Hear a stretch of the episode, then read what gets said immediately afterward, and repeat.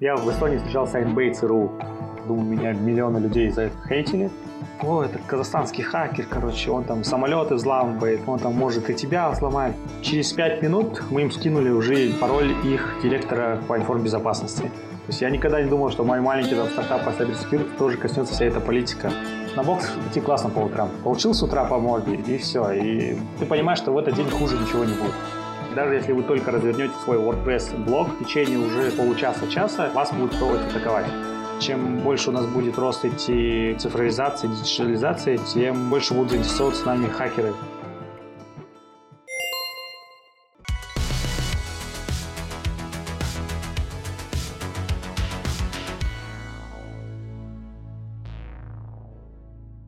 Всем привет! Вы слушаете подкаст о людях, которые улучшают свою жизнь через саморазвитие. Здесь профессионалы из разных сфер делятся секретами личной эффективности, а также инструментами и лайфхаками, которые помогают им и, возможно, пригодятся вам. Меня зовут Роман Лукьянчиков, я медиа-менеджер в IT-компании DAR. Будни современного человека сложно представить без интернета, соцсетей и онлайн-сервисов. Вместе с теми, кто создает эту цифровую реальность, нужны и те, кто будет ее защищать и находить уязвимости. В Казахстане первопроходцем в сфере кибербезопасности стал Центр анализа и расследования кибератак. Его системой защиты и мониторинга WebTotem пользуются госорганы и бизнес, а недавно отечественный стартап вошел в рейтинг крупнейшей техконференции в США TechCrunch. О том, как казахстанский проект выходит на зарубежный рынок, сколько зарабатывают пентестеры и зачем хакерам разбираться в психологии, расскажет директор царки Олжас Сатиев.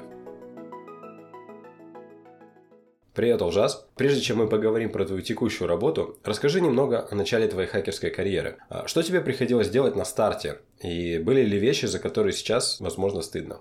Все детство я занимался тем, что искал уязвимости и пробовал на этом как-то там зарабатывать, а, но без мошенничества для продвижения, для рекламы, наверное. И уехал в Россию, учился один год в Томске на физика и после этого в Москве на математика. А, открыл там стартап, связанный с, с e-commerce, с электронной коммерцией. Мы были одними из первых там агрегаторов смс-платежей крупных. После этого там за полгода мы обанкротились. То есть мы там заработали на всех нас там больше миллиона долларов, наверное, в 20 лет. И также быстро их испустили. А все, меня позвали в Казпочту поработать. Я поработал там 8-9 месяцев оттуда уволился с небольшим там скандалом. Это вся моя была единственная работа на Гасухе. Переехал в Астану, открыл студию, а, занимались разработкой сайтов и познакомились с Арманом, у него был соседний офис, и договорились, что давай двигать cyber security. Я с самого начала там движения cyber security в Казахстане был, у меня были там контакты, ребят схантить и так далее, он продвигал бы нас там ну, именно как government relationship. Так и образовалась Тарка. Окей. Ну, это такая, скажем, уже больше известная история, и все эти вещи подводили к тебе к тому, что ты сейчас занимаешься. Но я помню, помню, даже в вашем фильме документальном, да, или какая-то была фраза, что-то было связано там спорно. Я просто еще так вспомнил, вот сейчас какие-то скандалы, знаешь, назревают там, типа, кто-то там э, в школе на уроке по зуму что-то запустил, да, и я все понял, что ты хочешь услышать. А, да, я в школе зарабатывал на спаме на порнуху. Я очень хорошо зарабатывал на спаме на порнуху. А, у меня даже отец мой знал. Потом мы были одними из первыми спамерами ВКонтакте. Тогда никакой не было защиты. Я думаю, меня миллионы людей за это хейтили. Наверное, за это можно быть было стыдно, но при этом мы никогда не обманули прям такого что людей. Вот, тогда не было всяких порнхабов бесплатных. Тогда вот тысяча человек отправляешь на порно-сайт и примерно 40 баксов за это зарабатываешь. Вот, всякие там капчи, рекапчи, гугловских сервисов такого особо не было. То есть просто нужно было находить возможности, как там, донести э, информацию о спорт на сайте до людей, и все, они сами переходили, они сами за это платили. Вот, там Макс Слайдер как-то нашел уязвимости в Mail.ru, который позволял вообще сделать червя и по всем по mail-агенту рассылать. Я воспользовался его исследованием, и за несколько лет там несколько миллионов человек я просто перекинул на свои порно-сайты. Был у тебя вот этот момент какой-то переломный, когда ты для себя решил, что все, вот этим я не занимаюсь, допустим, я хочу какие-то более крутые штуки делать, но на другой стороне уже? Ну, еще прям про делать крутые штуки, это позже появилось, а вот именно, чтобы там не заниматься даже серыми схемами, это когда, а, наверное, на первом-втором курсе, получается, когда мы сидели там на античате, человек выложил там уязвимость где-то в системах, и я туда зашел, и я тогда забыл предохраниться, да, там использовать VPN и так далее. Мне было интересно просто, как он что нашел. У меня началась паника, паника, что меня все сейчас закроют, заберут и так далее. Я уничтожил жесткий диск, я спрятал все журналы хакер, и я просто целый месяц сидел на измене, вот, думая, что сейчас приедут, меня и заберут. А на античате один из э, ребят взломал какую-то систему серьезную и опубликовал как что в закрытом форуме. У меня чисто исследовательский интерес был, я начал проходить по его пути. Ну, то есть зашел в ту же систему и так далее, а там очень серьезная система была. А, и я не предохранился, ну, то есть меня вычислить было бы очень легко. Там на форуме начали писать, блин, там за одним кем-то приехали по делу. Вот. Я начал просто уничтожать жесткий диск, а я спрятал журналы хакер, то есть я думаю, что сейчас вот приедут и схватят меня за то самое место. Ну, никто не станет разбираться, там, исследовал ты просто так, там, сидел, не сидел. То есть логи засветились, все. К счастью, за мной не приехали, и вот этого мне хватило, наверное, на всю жизнь. То есть я всем объясняю, кто хочет заниматься блэкхакингом. Да, это может быть весело, да, там можно заработать больше денег. У меня и были там ребята и кардеры знакомые и так далее, там кого-то споймали, да, там кто-то снаркоманился, кто-то повесился вообще. Но к хорошему это не приводит. То есть даже спустя 10 лет редактора журнала «Хакер» в Штатах споймали, да. Изиса вот недавно споймали, это мой товарищ, с кем мы начинали когда-то вообще спамить. То есть некоторые вещи там он по спаму находил. Вот, и сейчас он в тюрьме в Штатах сидит. И при этом, то есть он ушел на белую работу, он хабр-хабр работал вот, одно время. Вот это, наверное, меня случай, он как урок на всю жизнь, что лучше можно заниматься там белыми вещами, ездить по всему миру спокойно, разрабатывать, там выступать и так далее, и жить спокойно. Вас недавно заметили на конференции TechCrunch, и мы об этом обязательно поговорим, а, но прежде чем мы эту тему обсудим, давай вообще, в принципе, поговорим про проект WebTotem, который вы уже несколько лет развиваете, да, в Казахстане, выводите его на европейские рынки. В первую очередь, может быть, для тех людей, которые о нем мало что слышали, ты можешь рассказать вообще, как ваша система мониторит сайты в Казнете, собирает данные об атаках, и вообще, как удалось убедить Министерство цифрового развития вот внедрить ваш продукт в их работу? Да, система WebTotem – это система мониторинга и защиты веб-ресурсов. А, идея появилась, наверное, где-то лет пять назад, и начали мы ее воплощать три года назад. Идея была такая, чтобы создать удобную систему, простую в использовании для владельцев сайтов, да, там, для каких-то там блогеров, у тех, кто WordPress сайты, чтобы он просто поставил эту систему, и система начала автоматически защищать. И с самого начала мы ее решили делать под большого заказчика, под сет службу реагирования на компьютерные инциденты в Казахстане, которая бы мониторила весь Казнет. То есть мы сейчас мониторим 150 тысяч сайтов а, и собираем всю информацию о инцидентах. То есть у нас есть внешние модули, эти модули проверяют сайт, там упал, не упал, взломан, не взломан, есть ли какие-то вредоносные скрипты на этом сайте, а, есть ли сертификат безопасности на этом сайте, открылся ли какой-то дополнительный порт на сервере, либо не открылся, какая у него стоит платформа для управления сайтом, да, WordPress, не WordPress, какая она версии. И помимо этого есть у нас два внутренних модуля, это Web Application Firewall, который защищает от кибератак, и антивирус для сайта, который проверяет а, все файлы на вашем ресурсе и ищет а, вредоносные скрипты. То есть, когда хакер взламывает ваш сайт, он размещает так называемые шеллы, да, то есть трояны на вашем сайте, через который он управляет а, вашим сайтом и может нести какой-то деструктив.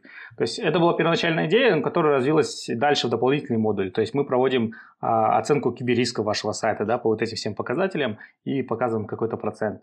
А сейчас мы добавляем модули там сканеры уязвимости, чтобы можно было еще проверять. У нас в Казахстане основной клиент это Министерство цифрового развития, так как они являются регулятором в области информбезопасности. В чем плюс э, нашей системы для госоргана? В том, что он получает всю информацию о целой стране. И чем мы гордимся? Тем, что когда а, мы начали пилотировать проект с министерством, в тот момент в Казахстане было взломано порядка 638 сайтов. То есть они висели взломанными. А время реагирования на инциденты достигало до одного месяца, да, пока выяснится, что этот сайт взломан, да, пока выяснится, что какая-то страница подменена, либо на нем какой-то вредоносный скрипт, который заражает наших граждан. Это все доходило до месяца. Мы снизили время реагирования до одного дня. То есть каждый день ребята там с министерства заходят и видят всю ситуацию, какие сайты сейчас взломаны, какие там атакуют реализуется. А, это был только мониторинг, первый этап. С этого года у нас второй этап. А, мы внедряем наши вот эти агенты безопасности на все государственные ресурсы. Почему мы это делаем? Что, например, а, если хакер атакует там сайт Министерства здравоохранения, например, да, где будет стоять наш агент,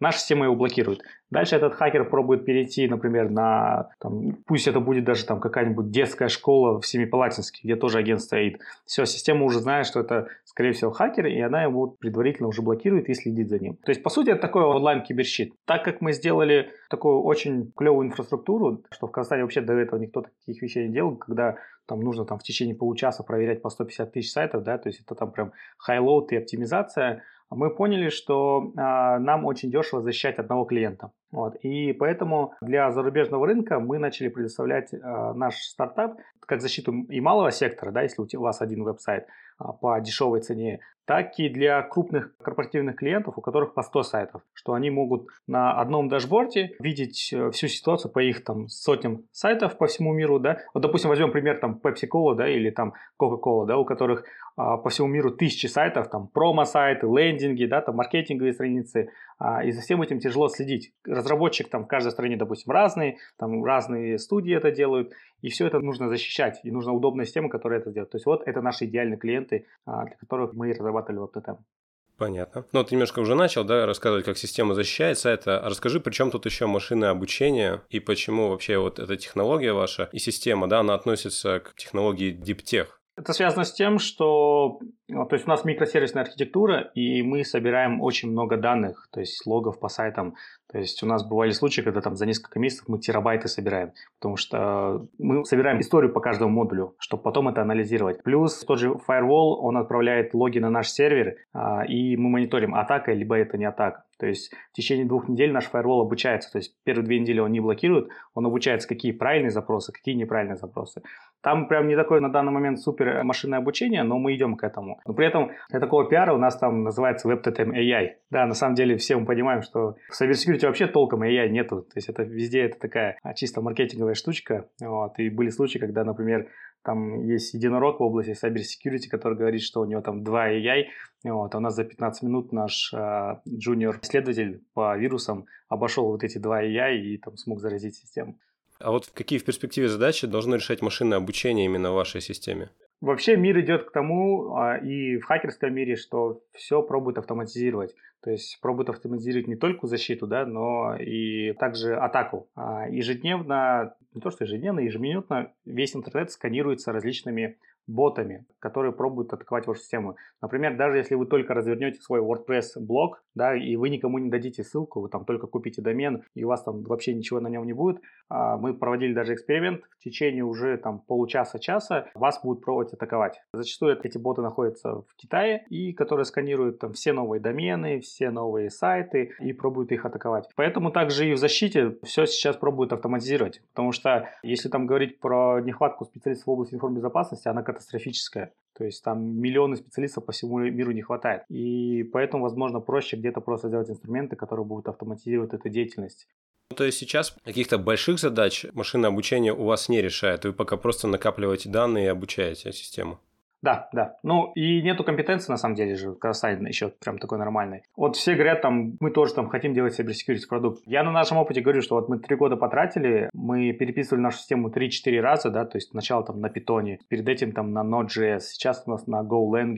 Связано с тем, что нам приходилось самим это все обучаться. То есть вот, допустим, даже захотят у нас сделать там антивирус, да, казахстанский. Ну, блин, чтобы сделать казахстанский антивирус, в команде нужны люди, которые проработали инженерами, программистами, архитекторами других антивирусных компаниях минимум 5-10 лет, да, в, там, в Касперском, не знаю, там, ESET, Note 32 и так далее. У нас этих специалистов нету.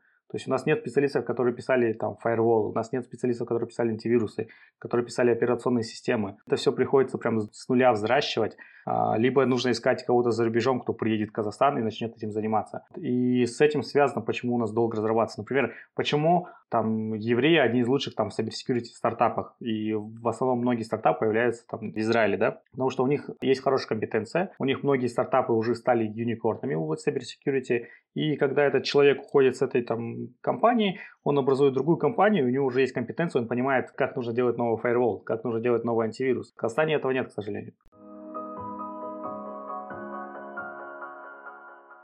Давай поговорим, как вы попали на акселерацию в Эстонию, да, по-моему, там Министерство обороны, да, его проводило. Да, мы первые в Казахстане попали в акселерационную программу Startup Wise Guys. Это очень крутые ребята, один из топовых акселерационных программ в Европе, именно B2B. То есть они славятся тем, что у них есть такое понятие survival rate. То есть это индекс выживания, и у них в течение года стартапов индекс выживания 77%. Спросите, какой индекс выживания у Станахаба, я, они даже, мне кажется, затруднятся ответить. Вот. А это на самом деле очень показательно. Это показывает, как они выбирают и как они прокачивают. Мы познакомились с ребятами в Киеве, когда ездили по Seed Stars, Stars, на региональный конкурс Stars. И скаут со старта Wise Guys увидел наше выступление. Он говорит, как раз мы открываем в Эстонии при старта Wise Guys акселерационную программу для cyber security стартапов, которая будет поддерживаться Министерством обороны Эстонии. Вот. А чтобы понимать, cyber security в Эстонии очень сильно развита. То есть они одни из топовых в мире за счет того, что у них электронное правительство, им нужно защищать это электронное правительство. То есть они все это понимают. Все, после этого мы поехали на несколько дней в Таллин,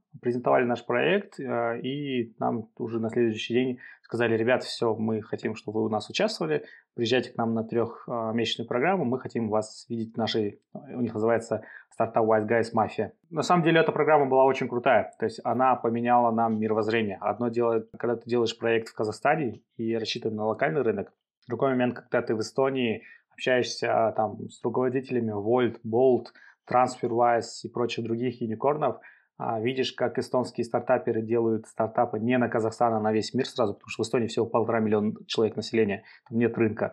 А, видишь, как другие стартапы делают. Мы были там самой технологической командой. Из восьми стартапов, когда все спрашивают, сколько у нас там ребят в команде, у меня только на Тотеме 15 разработчиков. То есть во всей царка 50 человек, на Тотеме только 15 разработчиков. Все в шоке были, потому что у них там по 3-4 человека. В Европе вообще проблема схантить хорошего специалиста. Нужно ему давать опционы, нужно ему зарплату от 3000 евро а, и так далее. И плюс они там все могут там спокойно работать в Uber, в Гугле.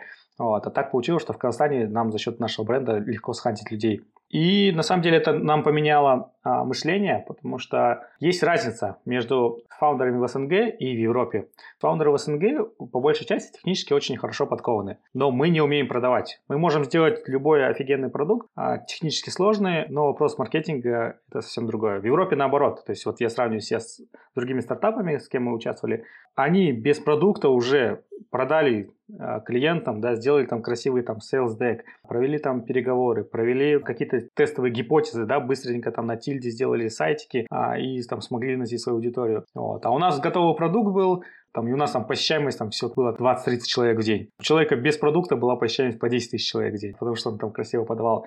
А, и мы не умеем в истории. То есть, э, ну, сейчас инвесторы у нас, конечно, уже подросли, но когда здесь приходишь к инвесторам, они от тебя э, больше требуют какие-то финансовые детали больше. То есть, ребят, я там вкладываю, допустим, 100 тысяч долларов, через полтора-два года хочу, чтобы окупилось, да, вот, продавать вы будете так. А в Европе э, спрашивают первое про твой бэкграунд. Кто ты вообще такой? Почему ты этим занимаешься? Они любят истории, то есть у меня там спичи, что я там 15 лет там взломал первый сайт, и я понял, что безопасность очень важна, то есть и целый вот этот сторителлинг делаешь, и им это нравится, что вот там человек хакер, да, он захочет защитить всем. Второе, они спрашивают там а, про твою команду, с кем ты работаешь. Ну и третье, да, куда ты хочешь двигаться. А уже там вопрос там денег, это уже стоит а, немного позднее. И вот Startup Guys очень классно нас научили презентовать а, продукты, выступать. И даже с моим плохим английским я вызубрил свою речь, и получилось так, что я начал в Европе побеждать практически на всех конкурсах. Там, The Next Web, Latitude, а, в Минске на Emerge, на Seed Старсе и так далее. И самый венец я прошел, получается, на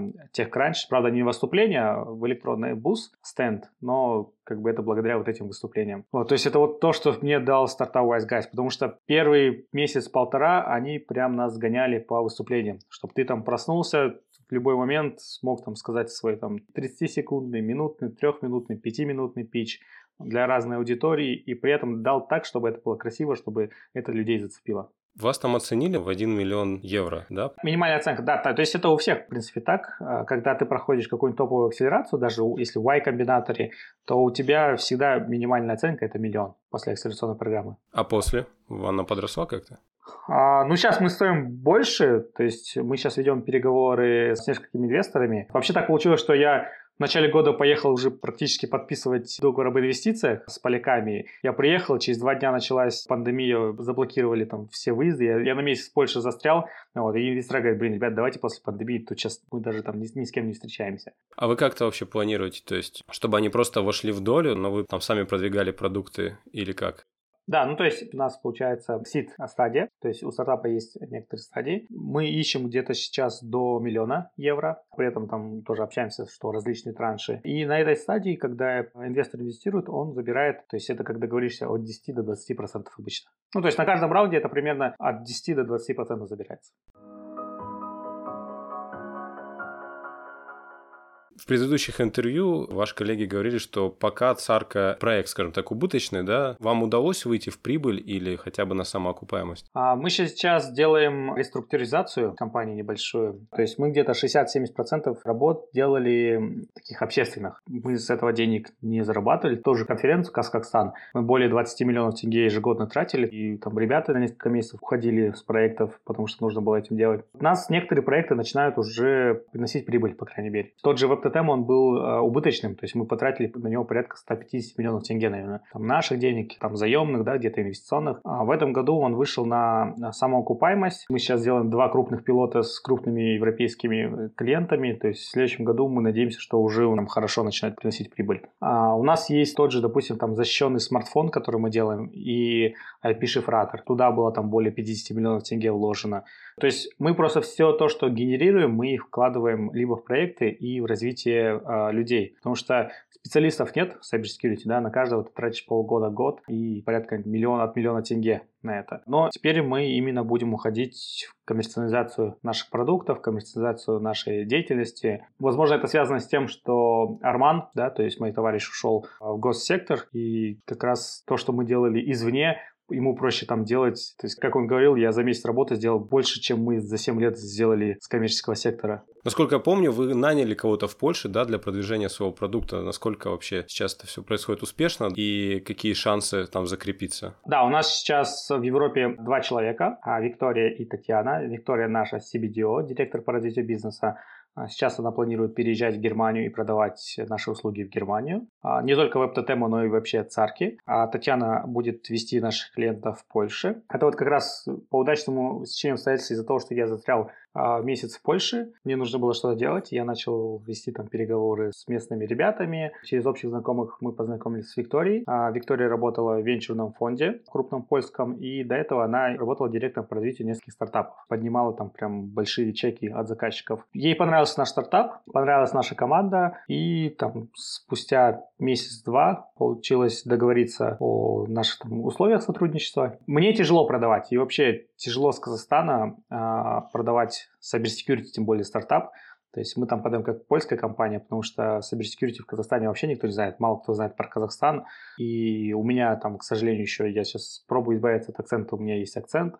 То есть хорошее знание английского языка, ну и вообще менталитет европейцев, это очень сильно сказывается на продажах. Продажник должен понимать там менталитет поляков, менталитет немцев. У меня, к сожалению, этого нет. Но там, я так понимаю, вы будете работать исключительно с бизнесом, да, а не с госсектором. Вначале у меня были светлые идеи, чтобы продавать тотем тоже в Гасуху. Но я в Эстонии встречался с и ЦРУ с ребятами, они к нам приезжали. А я встречался с представителями НАТО. То есть я им всем демонстрировал. А вопрос безопасности это, это очень такой sensitive, да, чувствительная вещь, это политический вопрос. То есть я никогда не думал, что мой маленький там стартап по cybersecurity тоже коснется вся эта политика, потому что мне начали сразу вопрос задавать, а как вы, допустим, относитесь там к лаборатории Касперского? То есть мы здесь с ней дружим, да, но там на Западе к ней относятся там к какому-то Трояну от Путина, например, да. Где у вас сервера? То есть мы там боимся, что вы рядом с Россией, там русские хакеры и так далее. То есть э, вот это все играет очень важную роль. Даже когда я в Штатах был, а, такой просто интересный момент, что познакомились там в баре с парнем, он был аналитик, это как раз был в Вашингтоне, аналитик с Пентагона. Я начал с ним общаться просто, что я там cybersecurity эксперт, все такое, там про Казахстан еще не упоминал. Добавились друг друга в LinkedIn, и подошел такой мой товарищ, начал там немного меня пиарить. О, это казахстанский хакер, короче, он там самолеты взламывает, он там может и тебя сломать, короче. Ну, такое, ну, то есть, без никаких намеков, значит, просто это говорит. Парень такой немного побледнел, а через 10 минут он вежливо ушел. Я заметил, что он меня с LinkedIn удалил. То есть, вот тут такая вот паранойя. И из-за этого я еще а, дольше получаю визу в Штаты. Когда получал визу в Штаты, я два месяца ждал проверки. Мои друзья с России хакеры, они целый год не могут получить уже визу. Поэтому для того, чтобы продавать, нужно выглядеть локалом. Поэтому у меня и в LinkedIn, например, стоит, что я в Варшаве. То есть, когда я созваниваюсь, я объясняю, что у нас там техническая команда в Казахстане, потому что это дешевле и так далее. Но что компания, там ее headquarter, она находится в Польше. Вообще, на твой взгляд, почему спецслужбам интересны такие продукты, стартапы, не знаю, посмотреть, что происходит в регионе или как? Да, ну, то есть WebTT можно же использовать там не только для мониторинга защиты стран, да, то есть можно промониторить другую страну и выявить, какие сайты, скорее всего, подвержены уязвимостям, да, чтобы их атаковать. Ну, то есть всегда вопрос там cybersecurity, это вопрос защиты и атаки, то есть какие обычного оружия. Плюс мы собираем же информацию, то есть мы собираем какую-то аналитику, какие хакеры атакуют, с каких IP-адресов, то есть это называется Threat Intelligence Feeds. То есть это на самом деле для всяких расследований это тоже важно. В будущем мы хотим собрать большую дату и понимать вообще ландшафт мировой киберугроз. Что вот, например, участились атаки там с Китая, да, участились атаки там с Северной Кореи. То есть вот такие вещи. А, на твой взгляд, какие перспективы вашего проекта и в Казахстане, и за рубежом? Казахстане я считаю, что мы сможем покрыть все госресурсы. Возможно, там в перспективе, не знаю, там распространить бесплатно для там всех частных организаций, а, чтобы у всех стояла система WebTM, и это был такой единый киберщит для страны, да, то есть который предоставляет базовую безопасность. То есть у нас еще две версии, да, есть WebTM, есть которая там базовую безопасность представляет, которую мы вот для госорганов бесплатно делаем. Есть там платная, которая больше для корпоративного сектора с более расширенным количеством модулей. Тут такое же двоякое. Успехи в Казахстане помогают нам продавать за рубеж рубежом, и продажи за рубежом помогают нам делать продажи в Казахстане. Когда я прихожу, допустим, в крупную организацию в Европе и объясняю про свой продукт, я им говорю, ребят, мы защищаем целую страну. Я показываю фотографию, я показываю, что, смотрите, у нас целое министерство использует для того, чтобы защищать всю страну. Думаете, я не защищу ваши там 100 сайтов? Это очень клево играет при демонстрации. И наоборот, побеждая и получая каких-то крупных клиентов за рубежом, я прихожу здесь в министерство тоже говорю, ребят, смотрите, моим продуктом пользуется компания, которая входит в топ-100 Fortune, да, например, там одна из них. То есть они верят в то, что я там могу их защитить, я смог продать, я им смог объяснить. То есть я вам здесь не какое-то фуфло, да, впариваю. На зарубежном рынке мы сейчас начали пиариться, то есть на Польшу у нас большой пиар, как раз вот с банковским отчетом. Мы сейчас делаем пилоты с немецкими компаниями. Хотелось бы выйти на рынок, конечно, Штатов, но на рынок Штатов нам нужны дополнительные инвестиции, потому что там это все дороже. И мы делаем имя, то есть все это время мы делали бренд awareness а, и получали какой-то траст, который у нас уже какой-то есть, потому что cybersecurity просто так с Казахстана продать тяжело. А когда ты вот там стал, вот как в TechCrunch, да, выбрал нас топовым проектом Cybersecurity, то сейчас у меня разговор там с инвесторами, разговор с потенциальным клиентами по-другому. Я им показываю, ребят, меня выбрал TechCrunch. То есть смотрите, то есть он не просто так выбрал. И это все помогает показать, что ты там не какая-то компания однодневка с Казахстана, да, вот, а что ты серьезный продукт, что ты международная компания. Вы недавно выпустили исследование по поводу уязвимостей, и там был такой тоже интересный момент, что была большая проблема с персональными данными, да, с безопасностью персональных данных в банках. Кто-нибудь из банков уже отреагировал на ваше исследование? Про вот этот, этот пункт про персональные данные, это как раз про GDPR. Все думают, что GDPR там нас не сильно касается, но если у нас есть европеец, который там пользуется нашим банком, то наши банки должны соблюдать GDPR. И то есть в GDPR есть пункты, как нужно соблюдать. И первое из них, это вот вы, может быть, когда на иностранный сайт заходите, вам говорят, что мы используем куки, пожалуйста, разрешите нам использовать куки. То есть наши банки никто и это не используют. Ну, может быть, сейчас используют после нашего отчета, до этого не использовал. А, и поэтому они не соответствуют GDPR. А, если говорить про то, что обращались или нет, все, практически все банки к нам обратились. Некоторые банки даже, они вставили, что интересно, у себя в стратегии по информбезопасности, они вставили соответствовать э, рейтингу WebTotem и там войти, допустим, там, в течение там, года-двух в топ-5 этого рейтинга. Поэтому я считаю, что рейтинг очень хорошо сыграл. И он показал, кто на самом деле заботится о безопасности, да, то есть мы видим, что на первом месте там Каспи, то есть это потому, что это IT-компания уже. Сейчас мы подобный отчет делаем для польского рынка, мы там проанализировали 36 банков, мы его опубликуем в этом месяце, и он должен зайти даже, скорее всего, там в польский Forbes, а если сейчас договоримся. Но там, я бы даже сказал, наверное, ситуация немного хуже, чем в Казахстане, потому что они более консервативные и где-то в новые технологии не внедряют. То есть у них там старое программное обеспечение у многих стоит. Вот на самом деле это для меня было удивлением, когда я вот некоторое время прожил в Европе. Европейцы консервативные и в IT-технология. То есть, например, если там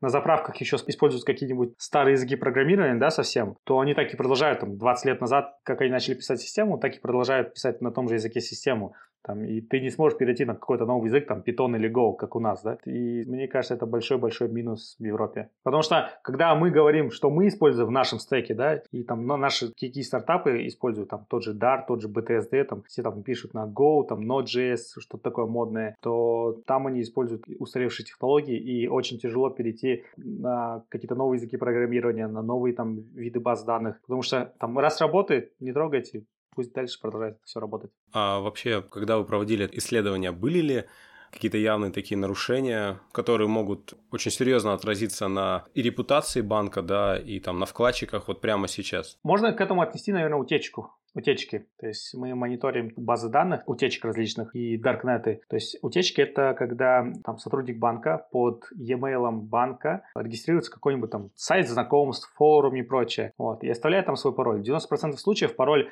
от вот этого сайта знакомств или от форума, там, не знаю, от бухгалтеров где-нибудь, да, он совпадает и от банковской почты. Поэтому, мне кажется, это показательно, потому что банк должны обучать тому, что нельзя использовать корпоративную почту для каких-то своих личных целей. Потому что у нас вот один из прям таких кейсов был, когда мы подписали договор с одной финансовой компанией, я не помню, это банк или кредитно-финансовая организация, и через пять минут мы им скинули уже пароль их директора по информбезопасности. Ну, потому что, когда мы подписали договор, мы увидели его email, ну, с которым отправляли договор, пробили этот email по различным утечкам, нашли пароль, и этот пароль подходил от почты. Вот, а в почте, естественно, было все уже. И переписка служебная, и пароли там от серверов, и мы могли сделать все, что угодно. То есть вот показатель, как с помощью утечек был взломан, взломана микрофинансовая организации или банк, я сейчас не помню, за 5 минут. Несколько лет назад Царка предложила создать финансовую службу реагирования на компьютерные инциденты, чтобы банки в случае каких-то хакерских атак могли предупреждать друг друга. Есть ли сейчас прогресс в этом направлении? А с нашей стороны прогресса нет. Насколько я знаю, вроде вот ассоциация финансистов, что ли, либо еще вот, которые при нас банки, они что-то пробуют делать, но я не знаю, какая ситуация. Ну, ситуация была такая, потому что директора по ЕБ банков, они сидели там в каком-то WhatsApp-чате и просто обменивались там информацией, что, ребята, у вас там этот не атакует, а вас этот не атакует. Ну, то есть это неправильно. То есть нужна платформа, где ЕБ они обменивались. Другой момент, что, к сожалению, они боятся обмениваться, потому что ну, нужно признать, что там, что вот нас атакуют, да. Не все банки признаются, что их взломали, то есть были случаи уже с несколькими казахстанскими банками, когда у них там в их инфраструктуре действовали хакеры и выводили деньги деньги. То есть с одного из банков более 5 миллионов долларов вывели. При этом эти банки не обращаются даже в наш МВД. Ну, чтобы не было там утечки информации, чтобы там публика не узнала, что у них там все небезопасно, и они так, нанимают какие-нибудь там зарубежные конторы для этого. Ты бы мог назвать топ-3 или, может быть, топ-5 киберугроз для Казахстана актуальных прямо сейчас? Первое, это, наверное, устаревшее программное обеспечение. Мы даже с тем же тотемом столкнулись с тем, что то есть наши агенты нужно ставить на веб-сайтах, на государственных, и у многих там государственные веб-сайты, ну, не, если не говорить там про страну, да, вот больше там периферия, они там не обновлялись более пяти лет. И туда поставить наши агенты тяжело, потому что слишком стек такой навороченный, нам приходится его упрощать. И столкнулись с тем, что там какие-нибудь WordPress стоят там трех-четырехлетней давности с кучей дырок. Если говорить вообще не про тотем, бывает там в различных организациях стоят Windows Windows XP, да, еще, который уже не поддерживается, который там в анакрай атака может быть произойти. Вот. И проблема в том, что и для них обновиться это, во-первых, деньги, а во-вторых, что нету нового софта. То есть они не смогут этот новый софт поставить там на обновленный Windows, потому что он только работает с XP. И это есть такие вещи даже на критически важной инфраструктуре, что на самом деле опасно. Что еще можно сказать? То, что у нас еще не так сильно развита кибергигиена. То есть большинство все-таки атак происходит там через социальную инженерию, через распространение всяких там вирусов через рассылки, да, там по Facebook, по WhatsApp. То есть люди все это все еще качают. И, естественно, нет специалистов. Специалистов катастрофически мало. Вот смотри, за последние несколько лет э, все равно, что вы работаете, да, и госорганы как-то а, серьезнее стали к этому относиться, я имею в виду к кибербезопасности. Вы наблюдаете какое-то вообще снижение хакерских атак на Казахстан, да, или на какие-то казахстанские ресурсы? наоборот, все только увеличивается, потому что у нас появляется все больше пользователей тех же карточек, пользователей онлайн-услуг. Народ уже привык, что можно там платить карточкой, заходить в интернет-магазины и так далее. И все это провоцирует хакеров на то, что Казахстан все еще является там лакомым кусочком. Потому что чем больше у нас будет рост идти цифровизации, диджитализации, тем больше будут заинтересоваться нами хакеры. Почему мы не слышим там про историю каких-нибудь там хакерских атак там на какие-то африканские страны, да, не знаю, там на наших соседей где-то, да, там Таджикистан, Монголия и прочее, потому что у них еще цифровизация не на таком уровне, как и у нас. У них пойдет рост, у них также усилится кибератаки. Поэтому я считаю, что мы должны, наоборот, только усиливать наши киберграницы. И в этом плане вот эта вот концепция киберщита, которая была в послании первого президента да, несколько лет назад, на самом деле это такая очень важная стратегическая вещь, я считаю. Рассуждая о необходимости создания киберармии в Казахстане, вы говорили, что в стране достаточно 100 профессионалов. Но даже вот сейчас разговаривал, ты упоминал, что специалистов не хватает э, на рынке, да, их дефицит. А сколько вот сейчас в Казахстане примерно, да, а, белых хакеров и специалистов по кибербезопасности? Ситуация, конечно, лучше, чем 5 лет назад. Допустим, когда я нанимал первую команду ребят, Царка, просто была голая степь. Всех, кого это брал, это все мои друзья, которых я знал, да, которые там занимались там, белым хакерством, кто был программистом, кто администратором, администратором. Я буквально только недавно начал обновлять опять вакансии на HeadHunter и смотреть людей, спрашивать по, вообще по рынку. И благодаря нашим конференциям, да, там, Казахстану, там, нашей деятельности, оказывается, появилось очень много молодых ребят, которые начали увлекаться безопасностью, которых я даже не знаю. То есть буквально только позавчера я собеседовал девочку с МУИТа, четвертый курс, которая сама там получила сертификацию небольшую, которая там есть мировой такой сервис, там, где ты можешь тренировать хакерские скиллы Hack the Box, который сидит, изучает, да, и, то есть Пять лет назад я вообще не знал, что такие люди у нас появятся. Ну, в смысле, таких вообще людей не было. Кто знал вообще, что такое Hack the Box. Потом на этой же неделе я собеседовал парня, который участвует там в бакбаунти программах. Я находил уязвимости в Mail.ru. И все молодые там ребята 19-20 лет. А у нас было очень мало сертифицированных специалистов. Вот есть мировые сертификаты OSCP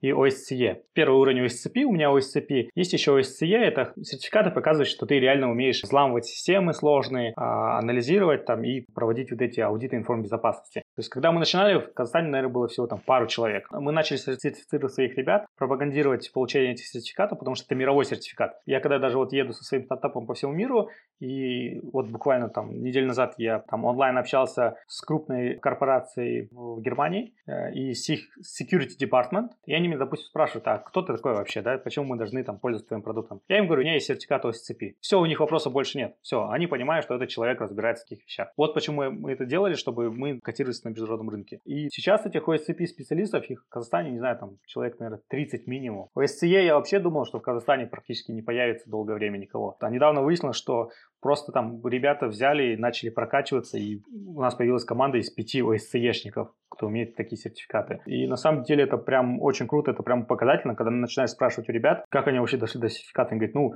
вы там в интервью когда-то говорили, что эти будут сертификаты важны. Мы и начали прокачиваться. После университета сразу начали там находить бюджеты, выделять под это, прокачались. Теперь они могут по всему миру спокойно работать, и они прям на вес золота. Вообще у меня идея, и мы уже несколько лет с министерством это общаемся, запуск национального киберполигона.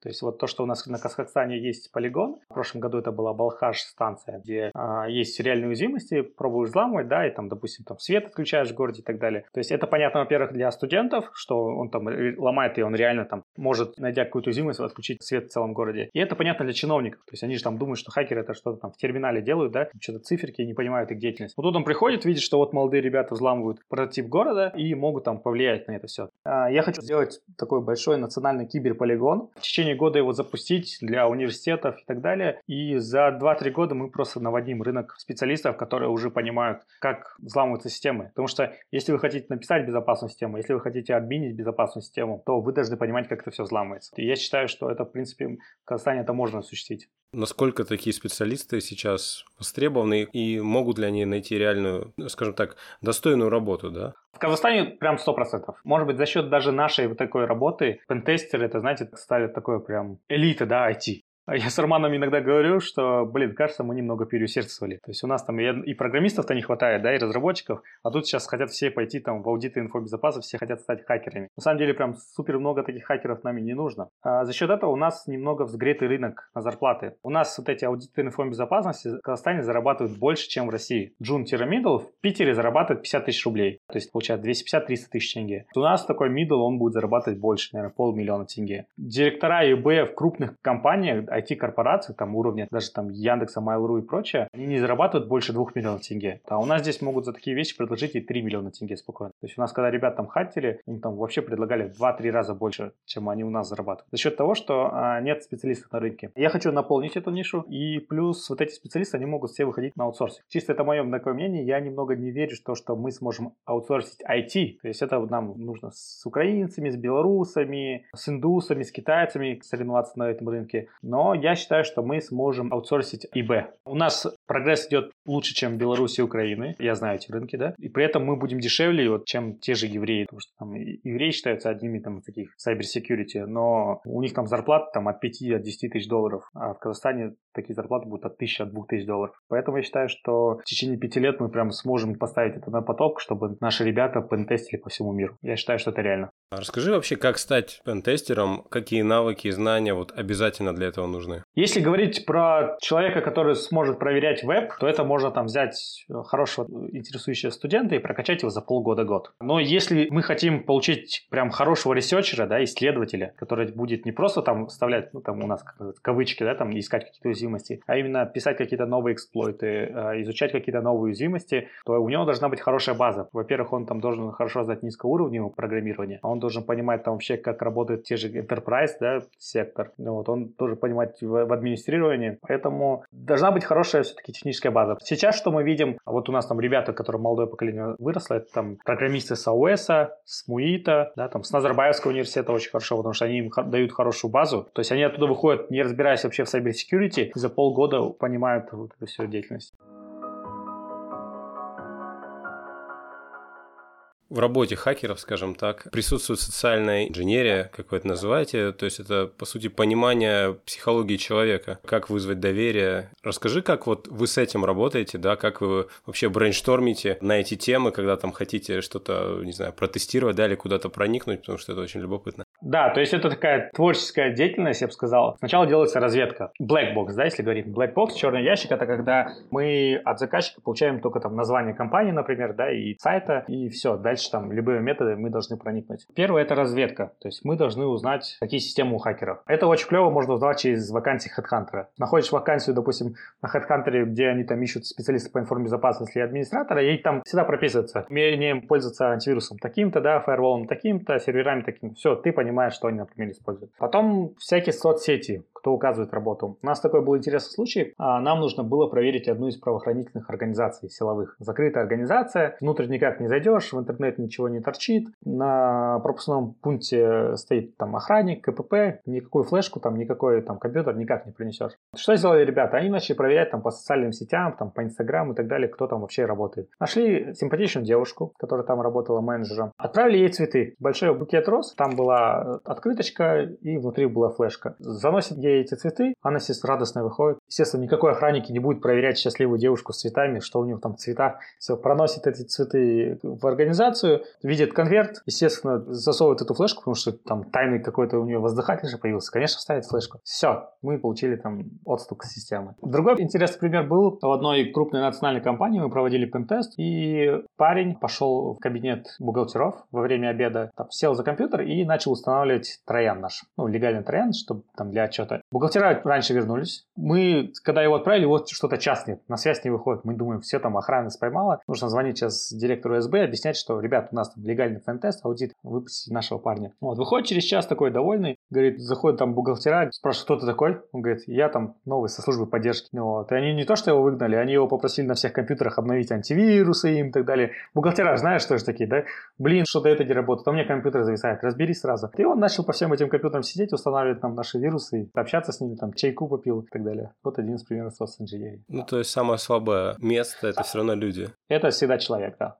Давай еще немного поговорим про ваши образовательные курсы, да, то есть вы запускаете. В чем потребность, да, сейчас обучать э, таких специалистов? Я там посмотрел, там разного уровня. То есть и те, кому интересен хакинг, да, и те, кто в компаниях работает, чтобы лучше разбираться. Вначале мы проводили эти офлайн курсы двухнедельные интенсивы. К нам с банков приходили, с правоохранительных организаций и прочее. Мы начали проводить, потому что мы столкнулись с тем, что когда мы провели, допустим, какому-нибудь банку аудит безопасности и объясняем ему, как мы взломали, его сотрудники по информбезопасности, IT, вот эти специалисты, они не понимают. Ему приходится объяснять, что вот это вот так уязвимость здесь, вот это вот так уязвимость. То есть они больше менеджеры, они не практики. За счет этого у нас появилась идея, что нужно проводить такие курсы, потому что если эти люди хотят защищать систему, они должны понимать, как их могут взламывать. То есть вот Александр, наш пентестер, он предложил, говорит, давай я сделаю еще двух с половиной месячный курс для как раз программистов, специалистов девопсов, для там администраторов, где он расскажет про безопасность веб-приложений, да, какие находятся уязвимости веб-приложений, как их защищать. То есть у нас сейчас более 50 человек уже набралось на курс. Потребность большая. И вот как я перед этим говорил про киберполигон, я вижу, что это все идет к тому, что нам нужно создать прям большой-большой киберполигон с лабораторией, с инфраструктурой, да, внутренней, там, похожей на банк, на госсектора, где студенты, специалисты смогут обучаться и пробовать э, на практике, как взламываются системы.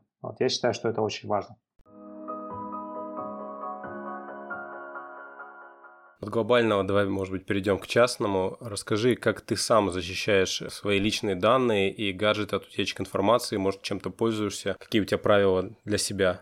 Я вот, кстати, у себя заметил, что с каждым годом я, наверное, меньше парюсь насчет своей там какой-то конфиденциальности. Знаешь, там некоторые просто, блин, я боюсь, что мой телефон будет прослушивать. Какой-нибудь там студент говорит, да блин, а, а что у тебя прослушивает-то? Если ты там не коррупционер, наркоту не продаешь, там, не знаю, что делаешь, ну и что? Допустим, там все звонки, да, переговоры у меня там WhatsApp, Telegram. То есть это обычно перешел. А, разные пароли везде используются. То есть нет такого, чтобы там один пароль. Либо просто есть такое понятие там для каких-то спамерских вещей, форумов, да, и прочего, какой-то легкий пароль, да, там, где информацию не жалко. Для каких-то там именно банковских систем там уже стоит сложный пароль. И с разным количеством знаком, там, с разной длиной. Ну, у меня, допустим, Mac, на Mac смысла в антивирусе вообще нет. Я вообще считаю, что антивирусы потихоньку будут умирать, потому что в том же Windows там Microsoft очень сильно обеспокоится безопасностью, то есть там и без антивирусов они очень хорошо работают. Здесь, наверное, больше нужно именно обучать сейчас усиленно всех кибергигиене, потому что ну, я, я, я проверяю все ссылки, да, в которые вхожу. Потом я знаю, что так как у меня там бывает чувствительная информация о наших клиентах хранится, то для меня это очень важный вопрос соблюдения кибергигиены. Не знаю, если посмотреть вообще на cybersecurity специалистов, интересно, что они меньше используют защиты, чем обычные пользователи. Потому что зачастую бывает так, что тот же антивирус является уязвимым и местом входа для хакеров в твою систему. То есть уже были такие случаи, когда находят уязвимость в фаерволе или антивирусе и с помощью него взламывают всю инфраструктуру. Поэтому чем меньше программного обеспечения, тем защищеннее твои возможности. Давай немного еще поговорим про а, личную, скажем так, эффективность, да, продуктивность. Одно время ты увлекался длительными какими-то заплывами, может быть и сейчас. А вот расскажи про спорт в твоей жизни. Ты сейчас чем-то таким занимаешься? Нет, сейчас я ленивый очень стал. Получилось так, что я в течение трех месяцев получил три ачивки, пробежал полный марафон 42 километра, Через месяц после этого я пробежал полу Ironman. Это 2 километра плыть, потом после этого сразу 90 километров на велосипеде и 21 километр бежать. И через месяц я проплыл Боровое 5 километров. И это был такой целый год спорта. Это когда ты там утром рано просыпаешься сразу на пробежку, в обед на плавание, в 11 сон, и это такой как в армии. Все, больше ничего. То есть работа, спорт, работа, спорт, как робот. Мне этого хватило, наверное. То есть сейчас я обратно возобновляю спорт, но после того, как я финишировал, я, наверное, год-полтора не занимался особо спортом. Сейчас я обратно хочу вернуться, хочу там обратно пойти на бокс, чем я увлекался в последнее время. Потому что на бокс идти классно по утрам, как раз вопрос эффективности. Получил с утра по морде, и все. И ты понимаешь, что в этот день хуже ничего не будет. Это такое классное ощущение, просто вот когда я ходил на бокс по утрам, там в 6-7 утра, у нас иногда были, бывали спарринги, все, получил, и что там, какой-то там заказ не получается, ты относишься к этому более хладнокровно. Там кто-то тебе заказчик кинул, какие-то там проблемы, там инвестор сорвался, ну и что, с утра уже получил по морде, ну что может быть страшного. А про эффективность я так и нормально ничего не выработал. То есть самое сейчас удобное, что я сделал, то есть я много пользуюсь там всякими тудуистами и прочими системами, но, наверное, самое что удобное, вот тупой э, Apple календарь, который я просто забиваю, забиваю, забиваю с задачами, какое время буду делать. И вот то, что мне поездки за рубежом, они что мне изменили, и что там интересно, то есть вот как с немцами, например. У меня запланированы звонки за три месяца. Очень клево с ними работать, то есть они меня сейчас спрашивают, когда мы через два месяца, в какое время, в какой день созвонимся. То если там посмотреть у меня этот, у меня то есть до конца года прям вперед расписано. К сожалению, в Казахстане такое еще у нас мало кто привык. То есть у нас ты не знаешь там вечером, какая у тебя будет встреча, да, с каким там министерством, с клиентом. Вот. А в Европе это очень клево, то есть поставлено. И так легче планировать, наверное, свою жизнь, как в Европе, потому что ты знаешь, что там через две недели у тебя там будет звонок кто-то, да. А здесь ты не знаешь, на следующей неделе будет встреча с министерством или не будет. Хотел спросить про английский язык. Тебе приходится, да, пичиться, и наверняка понадобилось улучшать свои скиллы за короткий срок. Расскажи, как изучаешь, может быть, есть какие-то полезные техники, которые тебе пригодились в этом? С английским языком, к сожалению, у меня конфликт с самого детства. А, у меня был конфликт с учительницей по английскому языку в моей школе. А, она считала, что то, что я там увлекаюсь компьютерами, это херня, и в будущем это никому не нужно будет. А я считал, что английский мне никогда не понадобится. В итоге оказались мы оба неправы. Я занимался по Skyeng. Я считаю, это один из крутейших технологических IT-проектов. Очень клевый, там очень классно поставлено все, а, но у меня там не было все время времени на домашку. В Эстонии я ездил со своим партнером, а, товарищем, кто более лучше знал английский, но при этом там у него проблемы были с выступлениями, и я просто выучил там by heart свой английский, там слово в слово, э, свою там презентацию, и за счет этого я когда там выступал, я мог офигенно выступить, но на вопросы мне помогал, выходил мой товарищ. Но я выучил так, что мы там везде побеждали. После того, как я поехал уже там в Штаты, Seite уже когда поехал один, да, там и в Польшу, в Штаты, куда деться, придется тебе общаться с заказчиками, да, вот. И английский очень важную роль играет, потому что если там заказчик, там инвестор видит, что у тебя слабый английский, а, он понимает, что тебе тяжело будет продать, тебе тяжело будет объяснить. То есть знание английского языка важно, не только знание вообще английского, важны вот эти вещи, как small talk, да, там smile, потому что тот же инвестор это там не просто так дает деньги, да, то есть это химия. Ты должен с ним там выпить пивка, да, там посидеть, там говорить каких-то там общих вещах. С одним инвестором он там любит кататься на байке, ты должен общаться там про байки и прочее. И потихоньку это я начал себе развивать. А сейчас я, например, от ЕЛК Академия, там клевые ребята, взял э, интенсив, и там обучают именно native спикеры. Тебе подбирается пул преподавателей, и там кто-то из преподавателей, это вообще актер там в Нью-Йоркском театре, да, и они тебе объясняют. То есть э, они тебе еще говорят правду. То есть, например, там азиаты мы выглядим для американцев зачастую как там, я говорю, мне 31 год. Он говорит, блин, у тебя baby face. И она то есть, объясняет, как нужно там хотя бы одеться, да, подать себя, потому что, ну, я перед ней там тоже сидел там в обычной футболке, она говорит, для американцев ты будешь там как baby face. И то есть, как нужно улыбаться, как нужно там, я стараюсь убрать свой акцент. Еще я взял вот этих двух очень крутых девушек, нашу команду, у которых прям идеально английский, да, которые там пять языков знают, которые могут по американскому общаться. Это на самом деле это очень-очень важно. Поэтому я не понимаю, почему у нас в том же Астанахабе проходит обучение на русском языке. Потом я видел, когда наши стартапы выезжали за рубеж, там английский, то есть без никакого английского, ну, никто не будет инвестировать в такие проекты. Давайте там признаем, если вы там не покажете прям супер рост, ваш английский будет вас тормозить. Поэтому я считаю, что это очень важно знать английский язык. Наверное, последний вопрос, который хотел бы тебе задать. В чем ты для себя измеряешь успех и почему? Наверное, сейчас я бы стал бы успех оценивать в деньгах. Долгое время я не задумывался о деньгах, да, то есть даже когда мы тотем делали, там царка делали, там ребята знают, я там, когда там квартиру, ипотеку взял, я там полгода в офисе жил, чтобы там на мою зарплату просто нанять нескольких людей там дополнительно веб-тотем. Я жил больше такой ради истории, да, то есть мы творили историю. Вот. И, то есть я считаю, что успехом то, что у нас там появились вот эти там 20-летние девочки, которые разбираются в cybersecurity на том уровне, на котором я, наверное, может быть, 20 лет и не Grande abraço. Возможно, которые являются очень перспективными. То есть успех вот в том, что там, наша команда заняла первые места за рубежом. Первый стартап Cybersecurity. То есть вот мы вышли там в стартап Wise Guys, и за нами пошел там другой проект, да, там Камиль Скриклога, там начали другие выходить, потому что нам нужны какие-то локомотивы. То есть до этого у нас не было тех же, допустим, хакерских конференций, э, хакерских собраний, да, то есть мы провели, люди увидели, что это можно делать, и появились там ребята, кто стал 2600 в барах организовывать, рассказывать про взломы там, появились там ребята, э, кто изучает вирусы, то есть начали тоже бары собирать. До этого никого не было. Как и со стартапами. Мы там первые стартапы, которые вышел там на зарубежный рынок, вот, участвовал в акселерационных программах, и другие поехали тоже в эти акселерационные программы. То есть я считаю, что вот этот успех. Нам это было тяжело, то есть всегда первым тяжело, но мы зато творили какую-то историю. Сейчас я считаю, что успех должен быть на текущей стадии, то есть все, мы там сделали историю какую-то, теперь нужно показать, что эта история работает и что она зарабатывает. Поднять инвестиции, увеличить оценку веб-тотема, то есть сделать хотя бы из нее по оценке 20 миллионов минимум компанию, чтобы там люди понимали, что в Казахстане там рождаются какие-то cybersecurity стартапы, которые могут оценить минимум 20 миллионов. Не то, что cybersecurity а вообще какие-то стартапы, потому что очень мало стартапов, кто вышел на зарубеж. Наверное, для меня вот это сейчас показательно будет ну, до 40 лет, я считаю, да, чтобы вырастить оценку компании, и у меня там тоже, собственно, KPI стоит, чтобы у нас более 50% ревеню шло зарубежного рынка, не с Казахстана, а зарубежного. То есть перспективе вообще выйти на зарубежный рынок. После 40 я бы, наверное, после опыта перехода Армана на госслужбу, наверное, после 40, когда я бы уже закрыл свой этот гештальт по деньгам и прочим вещам, я бы, наверное, бы, может быть, даже ушел бы в гасуху там, на несколько лет, чтобы что-то уже изменить изнутри тоже. Спасибо, что прослушали выпуск. Поделитесь им с друзьями, поставьте нам звездочки и следите за новыми эпизодами. Всем пока!